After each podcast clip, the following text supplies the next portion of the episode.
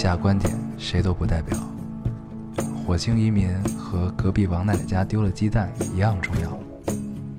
这里是 loading 电台，我们只求在大家 loading 的时候带来点无聊。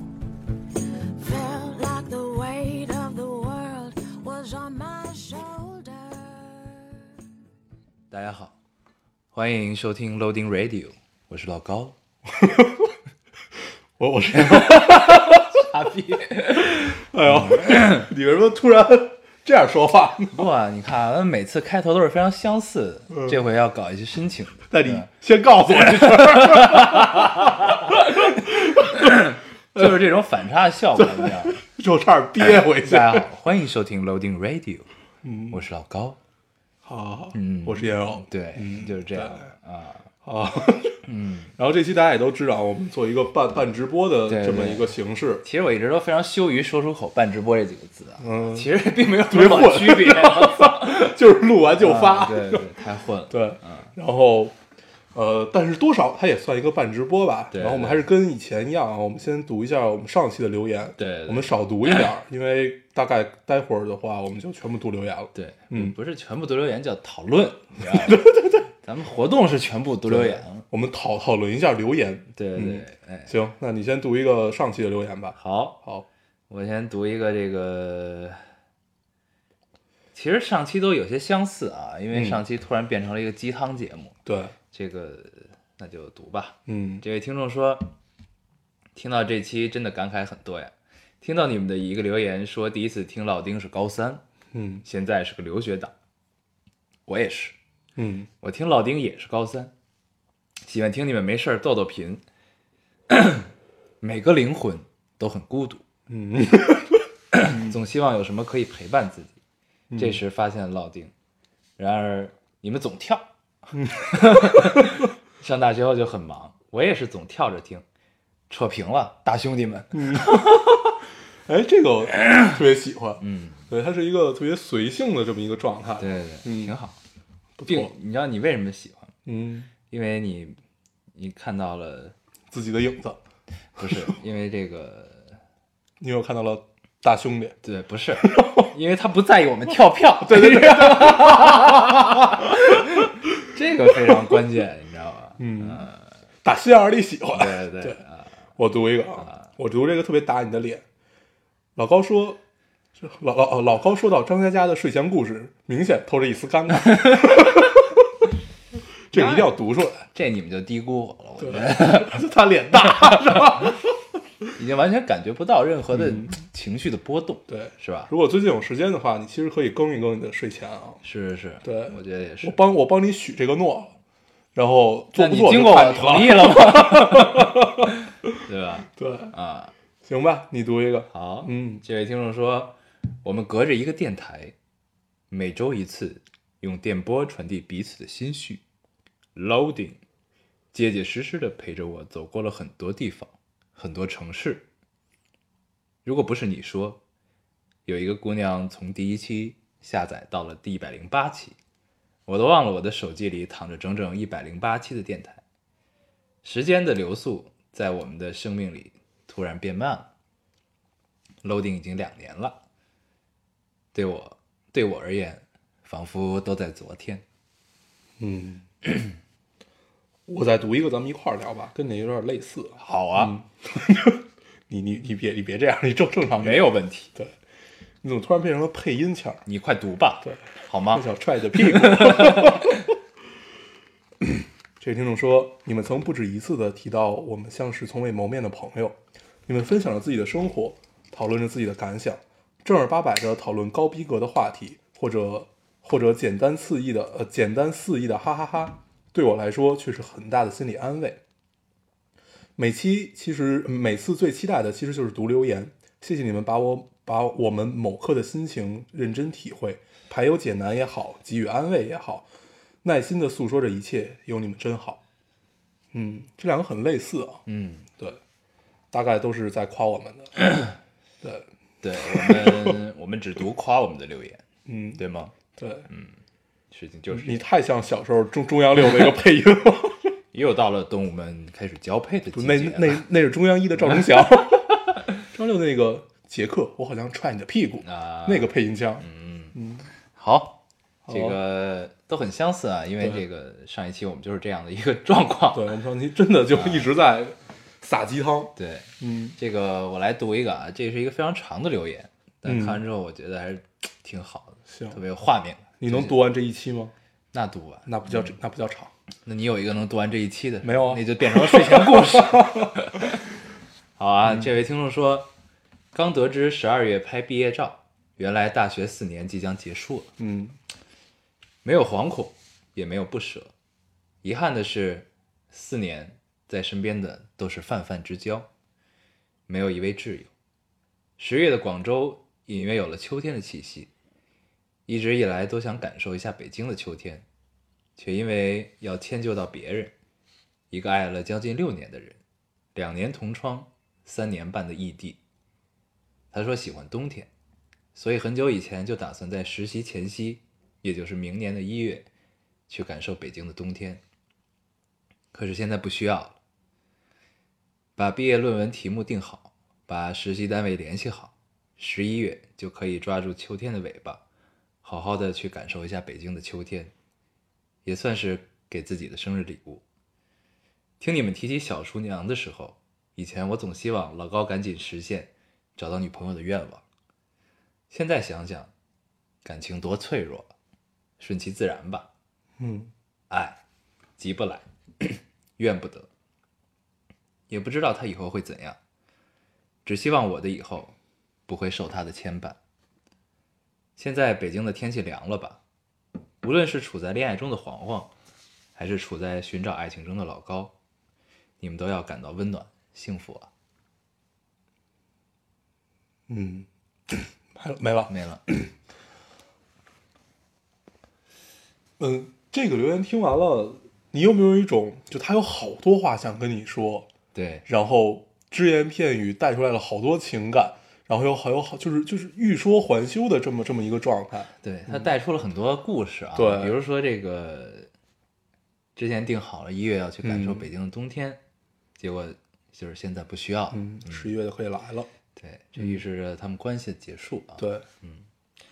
嗯，那我觉得其实咱们也没必要说太多啊，对这个就是感受，姑娘已经说了这么多的情绪，对对吧？就十希望一月的冬天已经很冷，嗯，多穿衣服。可以好好的享受的深秋享受一下你的生日礼物啊，嗯，对吧？一定要多穿。十一月的冬天还没有还没有暖气，现在已经很冷了，北京，我操！现在已经很冷，就今天就很冷。对，对，北京好像十一月十五号来暖气吧，每年还是二十号？哎他们什么时候来什么时候来就。正常政府是这时候来，但是每个地儿好像还不太一样。嗯，对，一定要多穿衣服。对，一般机关大院会早一些。对，机关大院啊、学校啊、医嗯院都会早一些，但是基本都是保持在十月中左右吧。对，嗯，好，我再读一个啊，咱们上期聊了一下湄公河行那个湄公河的那个行动嗯那个电影，嗯然后有一个听众是这么说的，在警校一起组织看了这个电影，很多东西很熟悉又陌生，一些专业知识都是书本上有学的，但真正的实战我们都我们又都是陌生的，有血有牺牲，这就是真实的警察生活。记得之前有指导员对他带的毕业中队说，希望十年后的同学聚会不要少任何一个人。社会人物复杂，但请不要因为一两个人否定了所有警察。嗯，有没有特别有社会责任感？嗯，对，是因为我之前看到好多次说那个关于缉毒警这件事儿啊，就就是这个题目正好就就是这个留言正好说一下。呃，之前有一个谣言已经被辟谣了，说说那个一个警校什么零零五年还是什么九九年的什么一个毕业班，然后一个没留，全死了。啊对，这是个谣言。啊事实上，好像我们从我具体不太记得了，好像是从零几年才开始，呃，设立的，就是公安大学才设立的禁毒专业，就是缉缉毒专业，所以不可能在那个时候就有这么一个班。对，然后这你知道这个谣言带来的是一个多么痛苦的事儿吗？这个专业没人报。嗯，对都得逼。对，这这个专业工作对这个专业后来就没人报。你想啊，一个班人全死了，这冲击力多大？对，后来就真的没有人报了。所以好像那个之前有一个网剧《余罪》嗯拍的也是类似的这种。哦，张一山那个是吧那我没看，但据说反响特别好。嗯，我嗯看了头几集。嗯，反正也是吧。反正缉毒这个事儿，我们小时候最开始看的，反正我小时候第一次接触是在看观音是不是？呃，玉观音、玉观音，玉观音，孙俪的那个娘娘那个海岩，海岩的剧本儿。丁黑导的，对对对对对，嗯，第一次看那个缉毒的事儿是从那儿开始，嗯嗯。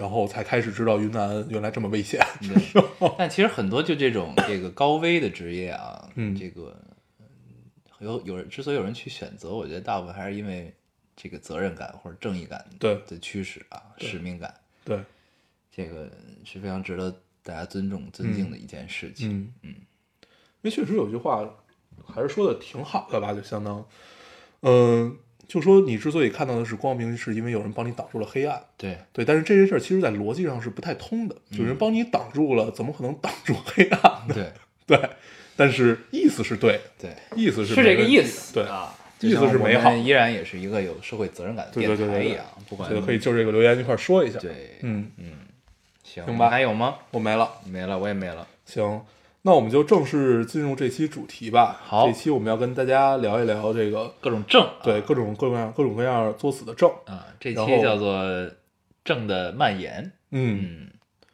然后呃，也是一个我们之前尝试过的形式，嗯看起来还不错的样子。嗯，对，我们争取聊成，因为这期估计会比较逗，我们争取聊成这个奇怪的同学那个样子啊我们。争取聊的伤感一些啊。嗯，对，奇怪的同学也是非常伤感的一期，嗯，那是咱们最后结尾比较伤感，是吗咱们？最后非得要拉高一下，不，其实我们一直都是奔着要伤感去，对吗？嗯，特别欠哈。嗯，嗯，好，行，那我们这一期正式进入这一期的主题啊。好，嗯那我我先读一个啊，症这个蔓延，这个听众说，哈哈哈哈哈哈哈，走，结束了。没有没有，想起我前男友有个强迫症，无论走到哪儿都要带一支笔，课间操要带，去去厕所要带，坐公交要带，反正走到哪里都要带。平时运动的时候带笔就容易丢，所以他的零花钱几乎都用在买笔上了。而且升国旗、做课间操，手里还拿个笔，经常被老师骂。哎，你你想象一下这个场景，就永远攥一根笔。呃你可以用二次元的方式去想一下这个事儿啊。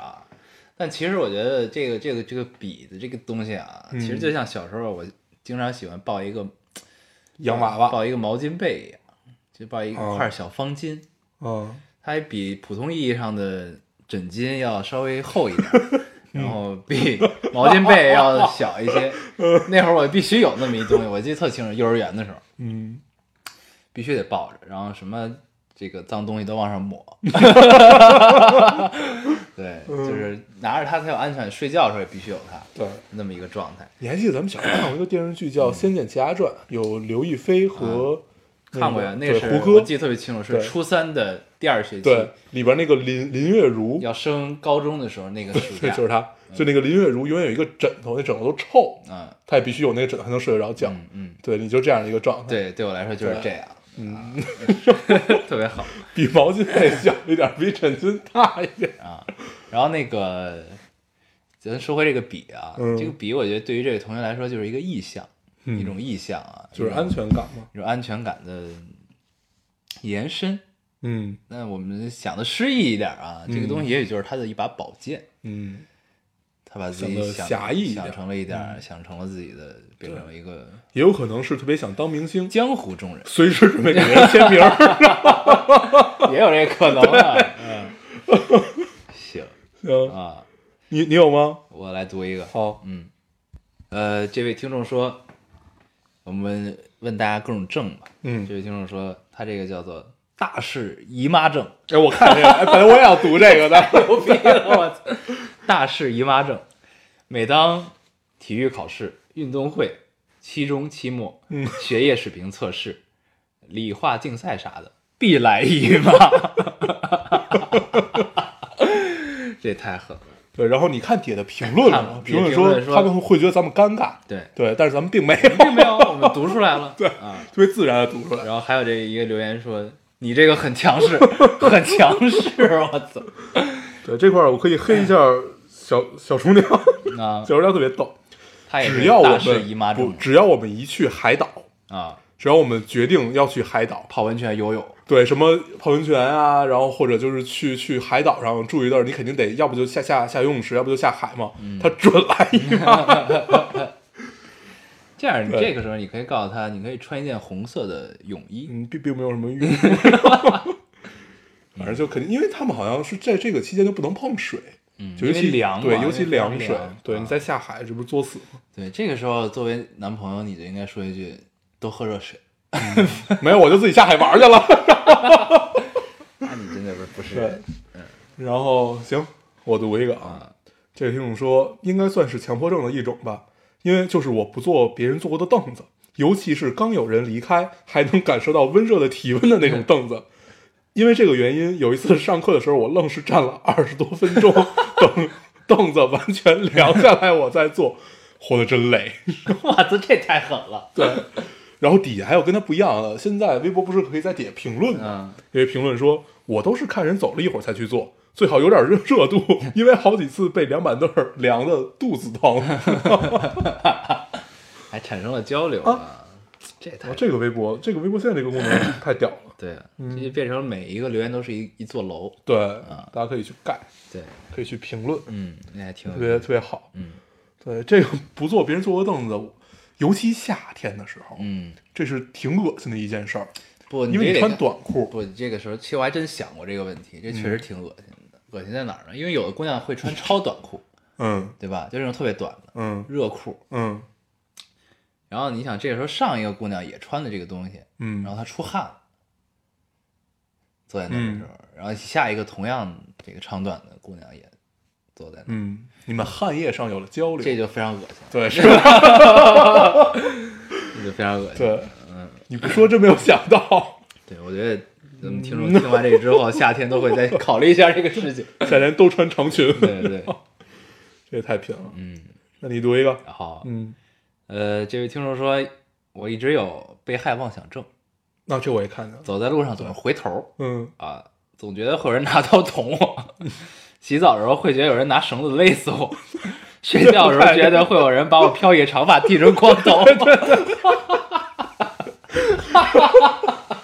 哎呀，我当时看这个时候快乐疯了，啊，那也是活得特别谨慎，对，飘逸的长发剃成光头对，就最后一个太逗，对，但是我你仔细想想，这其实不太会发生的啊。就如果真的把你剃成光头了，你应该会有有一些感觉了，对吧？万万一睡觉睡得特别死，就别人先给你下了药，嗯，然后再把你剃成光头，他没没有别的目的，就是为了把你变成光头，那我觉得这个姑娘你可以去当编剧了，嗯，对吧？对，这一个这是一个挺好的惊悚惊悚故事，嗯就这个人收集头发，对，他收集头发，对，但是他又没有正当渠道去收集，嗯。而且他必须要收集到把别人剃光了之后的头发，不能剪，对，不能剪，只是剃光，能是剃，嗯，嗯，对。但他然后为什么呢这个人遇到这个姑娘，对然后之前都是睡得很死，他嗯都可以轻松的剃，嗯。然后遇到了一个有被迫害妄想症的姑娘，嗯这个人在收集头发的道路上遇到了阻碍，嗯。这就是这部电影要讲的事情。嗯。他跟这个这个有迫害妄想症姑娘发生了一些事情。嗯，嗯突然想起小时候看过一个电影，叫《盲女七十二小时》，嗯，没看过是叶玉卿的，啊，就是他还那个香港那个，嗯，嗯，特别可怕，是吧？但是呢，画风急转，最后这个姑娘跟要收集她头发的人在一起。嗯，这个就变成了斯德哥尔摩综合症，对 对，哎，那我可以读一个关于斯德斯德哥尔摩综合症的啊。啊，这个听众说，我觉得我可能就有这个症。看电影的时候，经常常会思考，如果我是受受害者，我会爱上凶手。这样的话，我是不是很容易爱上一个伤害自己的人？在恋爱中相处到了一个我被伤害的阶段，有时候会真的很喜欢那种虐心的感觉。当然了，前提是可能因为反派演员太帅，或者前或者男朋友比较有魅力。其实他想，他是想说的还是看脸，对，对还是一个看脸的世界。对啊，这也是为什么我们是一个电台的原因。所以我们不可能 开一个视频直播。对对，对，这是为什么我们这个以电台的形式与大家见面。无时无刻不找到机会黑自己。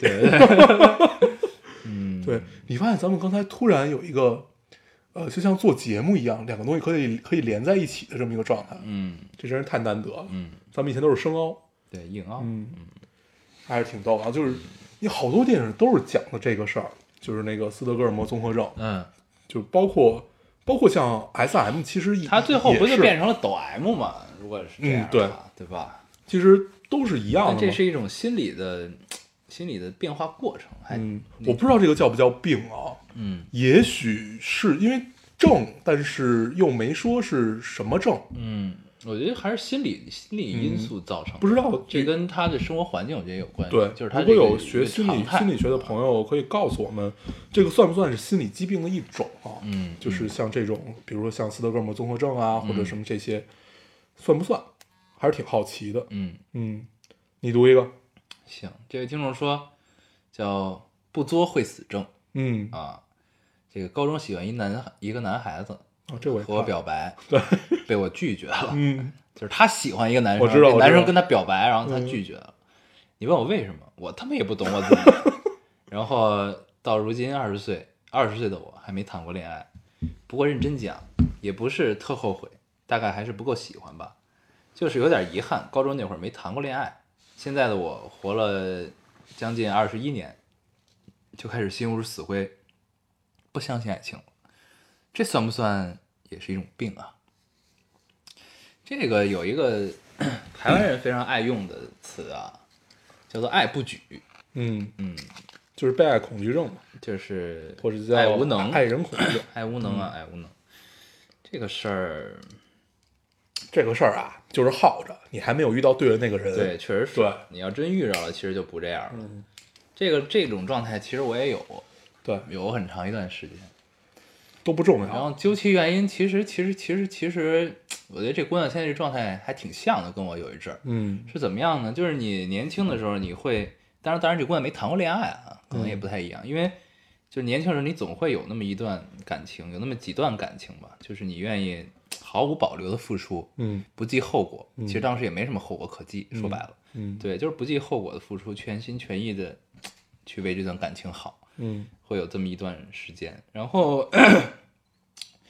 随着时间的推移，你逐渐走向了社会，离社会越来越近，你面对的这个影响你感情的因素也会越来越多。然后这个时候你会有很多顾忌，嗯你顾及的不只是最现实原因，也会有很多就是以前的经历带给你的一些，现在这段感情可能会有的问题，就是你的嗯经验告诉你，这个时候你得小心点了。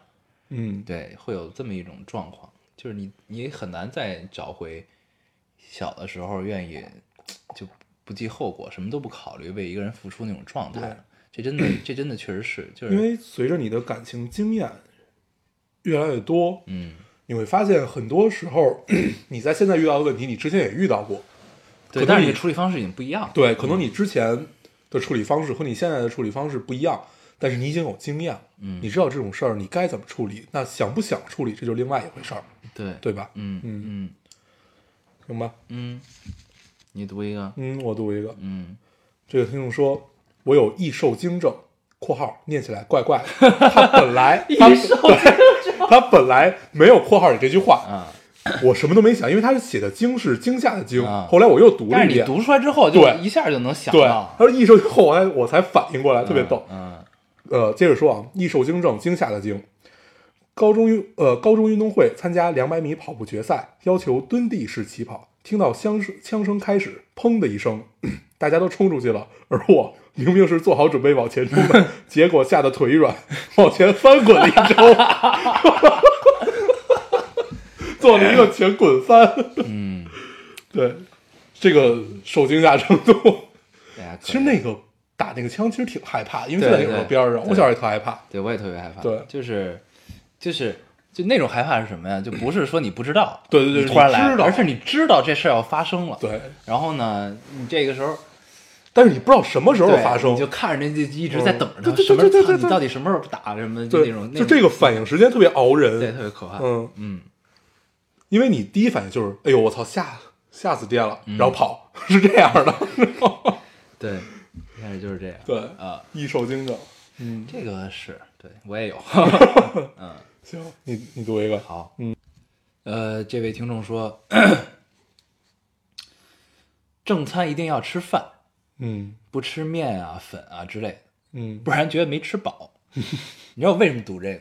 因为我也是这样，对，我必须每顿饭得有得有点米饭。得有主食，嗯啊，不，它不光是主食，对，它是米饭，对它必须得是米饭。我是必须有主食，要不然不行。嗯你像每次跟吃火锅什么的，因为他们都不吃主食，一般就是吃火锅，嗯，蘸着酱就吃了。对我特别不爱吃火锅每。次吃火锅的时候，我都必须得得下个面或者点个炒饭，要不然我就不是心理上没饱，你知道吗？是真的不会饱。就是每次吃完火锅回来，我都过会儿就饿了，巨饿，然后我就还再吃一顿。所以一般吃火锅的时候，我一般都会再 点个主食。对，嗯这个我觉得大部分人应该都有吧。嗯，应该反正尤尤其上了岁数的，我爸就有，就是他必须每顿饭一定要有主食，嗯，不管是馒头也好，面也好，然后米饭也好，反正他必须得有。嗯对我我我一直以为这是跟属相有关系的，嗯嗯，但后来我发现好像不是。对，嗯，这个确实是。对，嗯，行，我读一个啊。这个听众说，拐角恐惧症，真的很怕胡同的尽头拐角处，总觉得会突然窜出什么东西。还有就是冰面恐惧症，然后（括号名字不重要了，我自己起的）。不喜欢冰面，特别害怕在冰上走，人造的冰场也不行。嗯咱们聊聊这拐角恐惧症啊，因为这我也有，你也有怪不得你他妈不认路呢。有一个就是你挑没你挑没没拐角的路走是吧？傻逼！我告诉你们，真的，这人真的是不认路。我们俩在西藏，这事儿你讲过无数次啊。他跟我说：“哎，我告诉你，我带你去一地儿特别好，特别什么。”我说行，然后他已经自诩在西藏已经非常熟悉了。对啊，然后这地儿因为我那几天这地儿我们找了俩小时，就在前面，对就是他妈我找着的。我操！我第一次去，最后是他妈我找着的。还有就是，我虽然不认路，啊但是我还特别爱在前面走。嗯，对，你还记得咱们在日本的时候，莫名的就拐弯，就是你凭什么在这儿拐弯？你为什么要在这儿拐？没有任何意义我我特。别喜欢一个人在前面走，然后他们在后边叫我，他说这儿不拐，这儿不拐。嗯。我当时也不知道脑袋在想什么，就觉得这儿应该拐，嗯，就那那里有什么东西吸引着我，就这样这样的一个状态。那里有一个拐角等着你。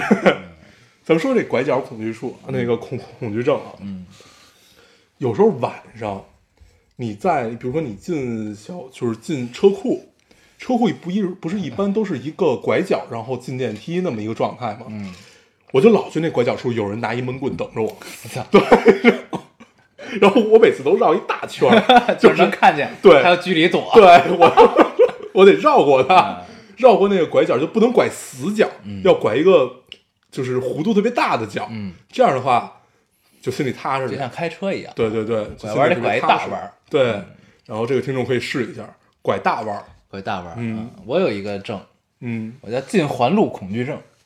因为堵车是吧？不是不是，你看你有时候你从辅路要进环路的时候，嗯。你其实边上就有一车道，嗯，你从入口进去，嗯。我老觉得那车道上得有一有人对对对对，得有一车都有，突然。飞过来，我对。特别害怕。每次进去的时候都得回头看看半天，对，都不能是从后后视镜看，对，你得回头。看。对，啊。那这特别瘆得慌。对，那真挺吓人的。而且有的那个路入口设计，有的入口是有单单一条道的，那个还好一点对，你记得就是 有的是直接就入口就进主路了。三元桥，三元桥入口和出口嗯是交错的。，对对，我那个路特别危险，那太可怕了，就不知道怎么设计的，你真太危险了。嗯，特别害怕碰上。一疯逼出去的那种，对对对对对对就肯定撞。因为好多人他并不太熟悉这个路，他可能不太知道从哪儿出，对所以他真的有的时候会从入口出，出口入，对这么一个状态，可瘆得慌了。嗯，嗯，行，你读一个。我来读一个啊，这个嗯挺逗的。想了很久，终于想起来我有什么症了，嗯，有健忘症。这个我也有，对，对，大家都有。健忘症其实是非常好的一个症啊，嗯对于我来说，我觉得。当然，你不能忘你这你爸妈是谁这种，对吧？嗯，你你想说什么？没有健忘症，就是其实每个人都有健忘症，不是那种健忘，嗯就是时间会让你把不好的经历和记忆直接滤掉那种，这嗯这种功能嗯特别好这其实对我来说也是健忘症的一种。对，就比如说你十年前谈段恋爱，你俩特别不愉快，分手了。嗯，实际上你忘了怎么回事儿。对，然后十年之后，其实你让你再回想起来，你俩有什么不愉快的时候，其实你也想不起来。对，其实真想起来是，对，真的是这样，就想起来都是那些特别美好的事。都是好事儿，对，挺好的。人应该有一种就是这种生理上的能力，对，这是一种功能，应该。对，嗯，就是让你忘掉这些。我们一定要好好享受这个功能。对对对嗯让自己快乐。嗯，我读一个啊，这也特别拼。听众说怕空气症，别人在离我一米一米远的地方，如果打个打个嗝或者放了个屁，我就会绕着那一平方米，然后屏住呼 屏住呼吸，大概十秒之后正常呼吸，而且会呼很多气，吸很少气。啊，知道呃，知道，我觉得 你是在学，我在想怎么呼很多气，吸很少气。我还没读完。知道，我觉得体内的空气已经完，呃直到我体内的空气已经完全净化为止。说到这儿，我觉得我自己有病。嗯，就他觉得自己是一个过滤器，你知道吗？对对对对，就是人大概有这么多气体，然后全部换掉。对对对对，这还呃，挺有意思的。不过仔细想想，好像还真是。就如果人突然放了一个屁，你会不自然的屏住呼吸的，但是一般人放屁都不让你知道，就那叫蔫儿屁。对，蔫儿屁特别臭。对，嗯，但有时候你会强行把响屁变成蔫儿屁，这还能强行变？应该有的时候情况是可以的。哦反正我干过这事儿。行行行。呼很少，呼很多气，吸很少气，嗯，那就是跟在用，就像就像在乐一样。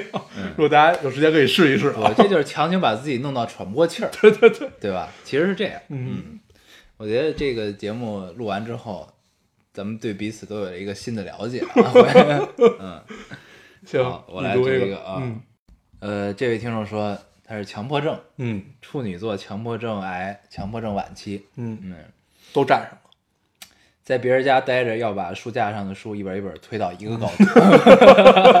在，你想这画面，我到你家做客，我第一件事，我先去你家 书架上看一圈，妈逼你这人怎么这样？开始推，然后刘海儿要整对称，整对称，嗯，这个就必须得齐。笔头一边儿码齐、嗯啊。吃肉夹馍，看饼底下没有割开就难受。但你要割开了，不就跟流下去了吗？对呀、那汤儿不会流出来吗？对啊。你要有一个兜底的呀。对啊，啊，嗯，对，其实强强迫症应该特别多啊，出强迫症，但这个刘海要对称这件事儿真的挺难的，因为大部分人其实都不对称，嗯，就是他去理发店理完，他他拿拿拿一个游标卡尺，他还得他还得自己剪，如果不对。对的话，是吧？太累了。嗯，因为我们这期想来的说，其实好多症，嗯，普遍性最多的其实就是应该是强迫症，因为强迫症能分出来好多个，嗯，比如说有人就特别有洁癖，或者有人就必须就是锁锁两次门，什么就这样的强迫症，其实有很多，所以其实强迫症是大家都有的，嗯，嗯，对，我读一个啊，我读一个有洁癖的姑娘。今年大一，第一次住宿舍，本人有一点强迫症和洁癖，宿舍四个人都是长发妹子，所以地上总会有一些掉下的头发。然后舍友都不是特别讲究的人，有时候会往地下扔些吃完的零食什么的，但是我真的受不了，所以基本上一天我至少至至至少扫三到四次地，然后再拖地，也不好意思跟舍友说让他们注意卫生，活得特别惨啊。然后我特别喜欢这这种人。你那，是不是有一个洁癖还有一个这个，有一个反洁癖的，癖的啊，嗯这个读一下，我们可以一块儿说。嗯洁癖症，黄黄应该很有同感吧？嗯但我们宿舍的洁癖症患者是不允许肢体接触的。我从大一跟他同宿舍的大三，没碰过他的一寸皮肤。我是女的，她也是女的，性取向都是异性。我只是单纯想问问，真的会有这么讨厌吗？有时候不小心碰到他的物品，会被嫌弃好久，心里会好难过。嗯而且我跟他应该说是大学里关系最好的。嗯嗯，这个咱们可以聊一下关于洁癖这这个黄黄是没有同感的，我感觉对他的洁癖在于什么呢？他只是难受，嗯只停留在难受，他不会有行动把这件事情解决的，他不会有，就是对我就是烦，脏啊，那就脏着吧，嗯我就忍了。对但是我我会然后他会让他妈去把这一切都收拾干净，因为他妈有洁癖。对如果他妈没有洁癖，只有他有，那他可能会动，嗯，对吧？然后我现在把小小厨娘训练的也特别有洁癖，嗯，所以这事儿都特别好。你也就不不不用动。我跟你讲，洁癖是一个怎么回事儿？洁癖分好多种，我洁癖其实就是一个最最最大的一点吧，就是洗澡。洗澡的洁癖就是我出了门儿再回家，哪怕你就是出门扔了个垃圾，或者你出门买个包烟，或者就就这样的很短暂的，出门也必须洗，就是回回到家也必须洗澡。因为我觉得我的床是神圣不可侵犯的，嗯就是我觉得我床上一定要干净，家里别的地儿稍微有点问题，其实还 OK，嗯，但是床必须要干净。所以你拿到床上的东西也一定要干净。都会穿着外边衣服去坐一下他们家的沙发或者 床。反正那个最后也不是我洗，嗯对，跟我也跟我也没没什么关系，我就把它给撤下来而已。嗯，但是小厨娘对我也并没有什么意见，对吗？没有，他一直在吐槽你，没有，他不会，反正不要当着我面吐槽 就可以。有。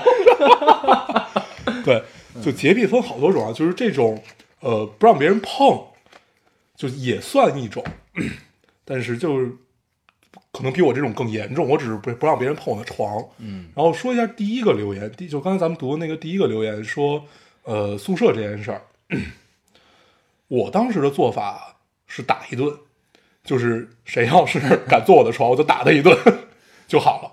打一顿还行，对，因为我又不喜欢睡在上铺，然后我就必须得睡睡睡在下铺。所有人都坐。对，谁谁要敢在下铺坐我的床，我就打他一顿，然后之后就没人坐了。对，其实我也有点这个问题，嗯，但是我解决办法是大学不住宿舍。不是大学，就是你平常就是你你从小到大也都是在宿舍长大的嘛。嗯，对啊，就通常你解决方法都是，就别人如果知道你有这个毛病，大家一般都是可以接受、可以容忍的。对，没有那种非得往你枪口上撞的那种人，除非你这人特别招人讨厌。嗯，对，但是我觉得应该不不太会有这种人。然后说回第二个留言，就是如果他真的对这个特别介意的话，那就多少注意一点，因为这个真的是，就他心里特别憋。他有时候如果他还害羞的话，他就他就他还不敢说，所以他会变得自己更憋，也许就变成了抑郁症。嗯嗯，你一下把这个问题说的好严重。对，其实这是特别逗的一件事儿。对没有，因为第二个他已经把他弄得很难过了对，。已经难过了。对，他就觉得 大家关系这么好，抱一抱啊，就没什么问题。但有的人他真的介意，嗯，嗯，是，对，这属于洁癖很多种哈，自己的领地嘛，对吧？啊，嗯，然后我还有一个洁癖，就是我必必须你其实没有洁癖，你没对有，你根本就没有洁癖。我必须保证自己的电子物品回到家以后必须特别干净，嗯，对尤其要拿上床这些什么手机啊、什么 Pad、电脑这种东西，一定要擦。拿滴露擦一遍。对对对嗯就是我电脑后面的那个字儿都擦没了，就是那个那个 Mac Mac Mac 不是后面有一有一堆什么型号什么的吗？那那那个滴露你擦一阵就擦没了，嗯，也擦没特好看，就一块平板儿没事儿没事儿样的东西，对不？嗯我我就不会有这个经历的。我每次去他去他住的时候，他都会把我的所有的东西都擦一遍啊。当时想说，我来你家就是来对，因为家电脑巨糟，来这个净身一圈啊，对，挺好。真的是特脏。然后，尤其你那充电器，我靠，脏透啊，下次我想擦什么时候，我就去你家住一下，不欢迎。怎么样？好吧，行把我想擦的都带去，然后我就不擦。嗯，你读一个，我不想理你。好啊，行这位听众说，嗯我有拖延症，我永远把事情拖到最后一秒，嗯 然后经常耽误事儿。嗯有一次想着睡前做个面膜吧，嗯，然后我就硬生生的熬了一个通宵。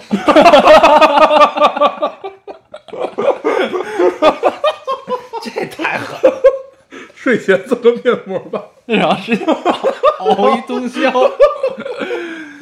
哎呦，这种经历其实我也有，对，其实咱们都有，但我一就是拖拖延症但。我一般是什么呢？我就是打游戏，嗯，打完这我想着打完这局就睡，对打这局就睡，然后打完这局他妈的没打爽，输了，不行，必须得赢一次再睡。对，然后赢了一局之后，觉得操，老子太牛逼了，我可能还再再赢一局，接着打。对，然后经常有这种感受啊，包括你你在晚上看书看电影的时候，然后你会经经常，我也不知道为什么，经常你会在晚上十一点、十二点开始看一个三部曲之类的那种电影，然后就一一定会看到第二天早上。我前一段就把《变形金刚》四部曲看完了。那你还行，我我变形金刚四我看不下去，嗯，就咱们在电影院看的那个，嗯那是五还是四我都忘了。那个打的人太多了。对，那那特别累看的，嗯。但是你要看一个三部曲的《指环王》什么的，这种东西特别爽，嗯对，真是真的特别爽，嗯，嗯。赶紧了那就这样，我读一个啊。这个听众说，强迫症，坐别人车的时候全程得盯着人家开，不管怎么困怎么累，反正我不盯着你开，我就不舒服，我就死我就死强迫这个。莱茵呃，莱茵大概是因为我爸有一次他没停稳车，自己就走了。我在副驾驶玩着手机，怎么感觉车还在走呢？我操！直到撞上前面一辆车，我才停下来。我看见这个，对嗯，嗯。这个属于童年阴影，我觉得然后造成了强迫症。嗯，嗯，这跟我经常把小姑娘小小姑娘关在车里就走了是一样。嗯，就我经常忘了身边有这个人。你可以把人关车里还对。行。，嗯。然后就走之后，他还他还开不了车门嗯，他那个他他从里边一开，然后那个警报就整个开始响，然后那个门也不开，然后他，然后我经常是他得给你打电话。对，然后我电话通常还没带，因为经常你是就是先下车，比如说比如说去个哪儿，然后马上就回来那种，嗯。然后就忘了，嗯，经常有这种事儿，嗯这还，所以他现在特别不爱跟我一块儿。出门。嗯，这就对，这就对。对，嗯，行，你读一个，嗯，嗯。这位听众说，我也不知道我算什么类型，强迫症的强迫症的人睡前就算没什么感觉，呃，也是不上厕所不睡觉。我呢，每天晚上睡前会在床上自我感知一下，要是感觉有尿感，但是可以撑到第二天早上，我就坚决不会去上厕所。嗯，结果在很多个凌晨，我被尿憋醒，然后滚去上厕所。哦，这可以算是不作就不会死症。对，有的人呢是你睡前不想上厕所，你也得上一个。对，我就是这样。嗯嗯是吗？嗯，就是你你害怕自己起夜，不是起夜，也不会起夜。嗯，对我是什么呢？就是属于如果我决定去做上床这个动作了，嗯那睡前我一定要上一个厕所，嗯上完之后再躺在床特别上。踏实，对，然后呢，如果躺在床上拖延强迫症，这是一个综合的作用，你知道？如果躺在床上拖延强迫症，然后 然后看东西，最后有了尿感，我会自我感知一下。如果能撑能撑到明天早上，我就不去了。自我感知一下，大概是这样，嗯。这是一个综合的结果啊。我一般上了床以后，一般没有什么事儿，我死都不下来。嗯，对，因为你你下来的时候，就你去上厕所，就经常有可能，哎，那我就抽根烟吧。嗯抽根烟之后，你就很自然的打开了冰箱，嗯，就看一下，对，然后这都是一套动作，对，所以就死都不能下床。不能下床。嗯，对，然后最最近有一个能让我特别不下床的好方法，小天买了那个叫足贴的那种东西，就贴在就是睡觉的时候贴在脚下面。能睡得好是吗？呃我不知道那个是能干嘛，反正它它就是大概是对身对身体有有益的那种治脱发。贴足贴治脱发。对，就有这个东西就更不像瞎闯了。对，行，我读一个啊。嗯这个听众说，有一种病叫恐声症，声是声音的声。嗯有没有人讨厌过讨厌别人吃东西吧唧嘴的声音？有没有人讨厌别人擤鼻涕的声音？有没有有人讨厌别人莫名发出奇妙声音的时候？奇妙声音。对，恭喜你得了恐声症，这个不被医学界重视的病症，在我们绝大多数人上都有体现。下次如果有人在你吃饭的时候对你发脾气，适当体谅一下这个神奇的病症的携带者吧。他一开始用了一个大排比，特别逗。嗯，恐生症，原来这真的是病啊！对他，但是也是一种，应该是有一个范围吧，就特殊的一种声音，它会恐惧。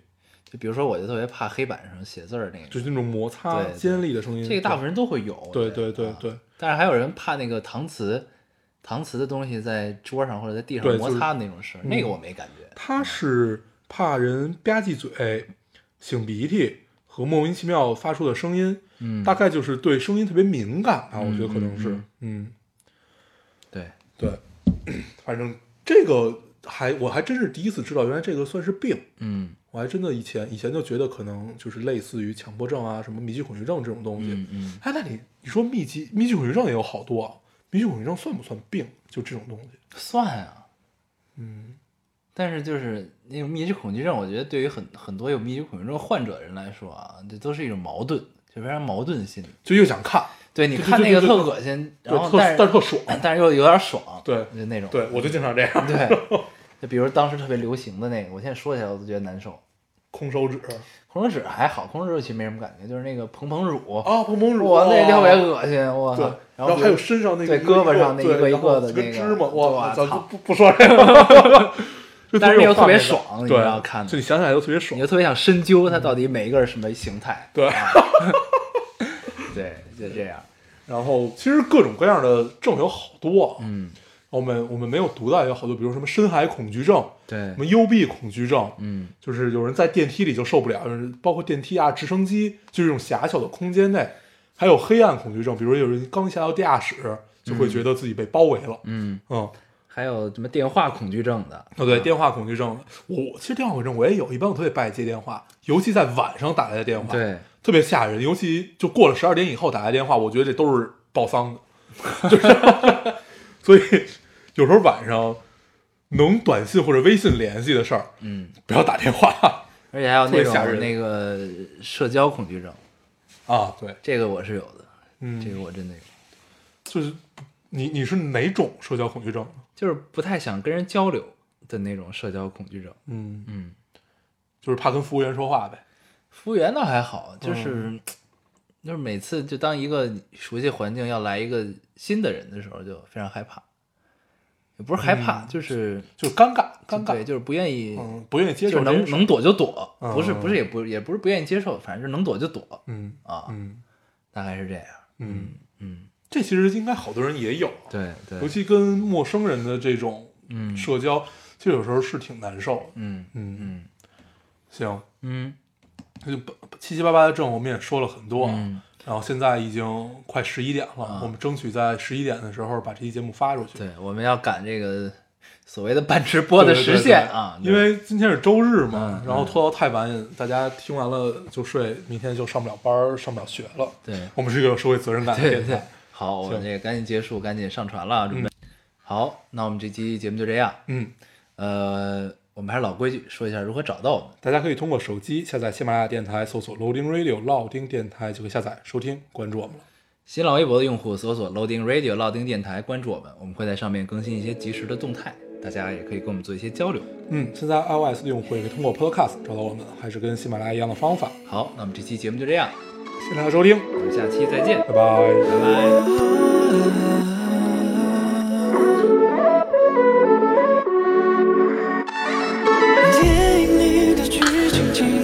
天就先到这里。当黑夜变得安静，是我自己。当黑夜唤醒清晨之后，开始关于人生。见过越多的清晨，就越陌生。围绕着梦想一路转。你看到的那一段，不喜欢那一段，都感谢收看。当潮汐交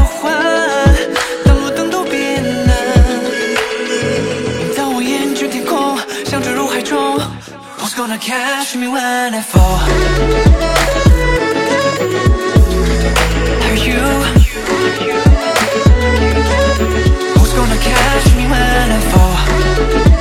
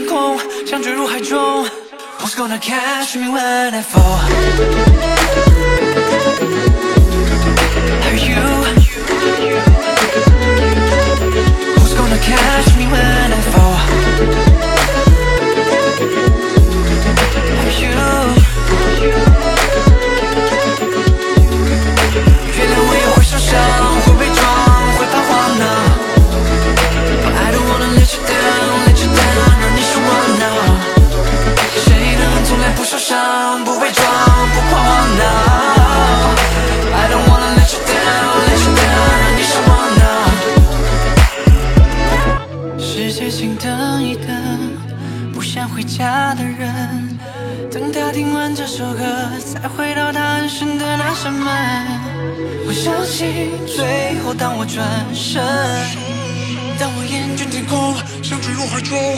Someone will catch me when I fall. I know. Someone will catch me when I fall.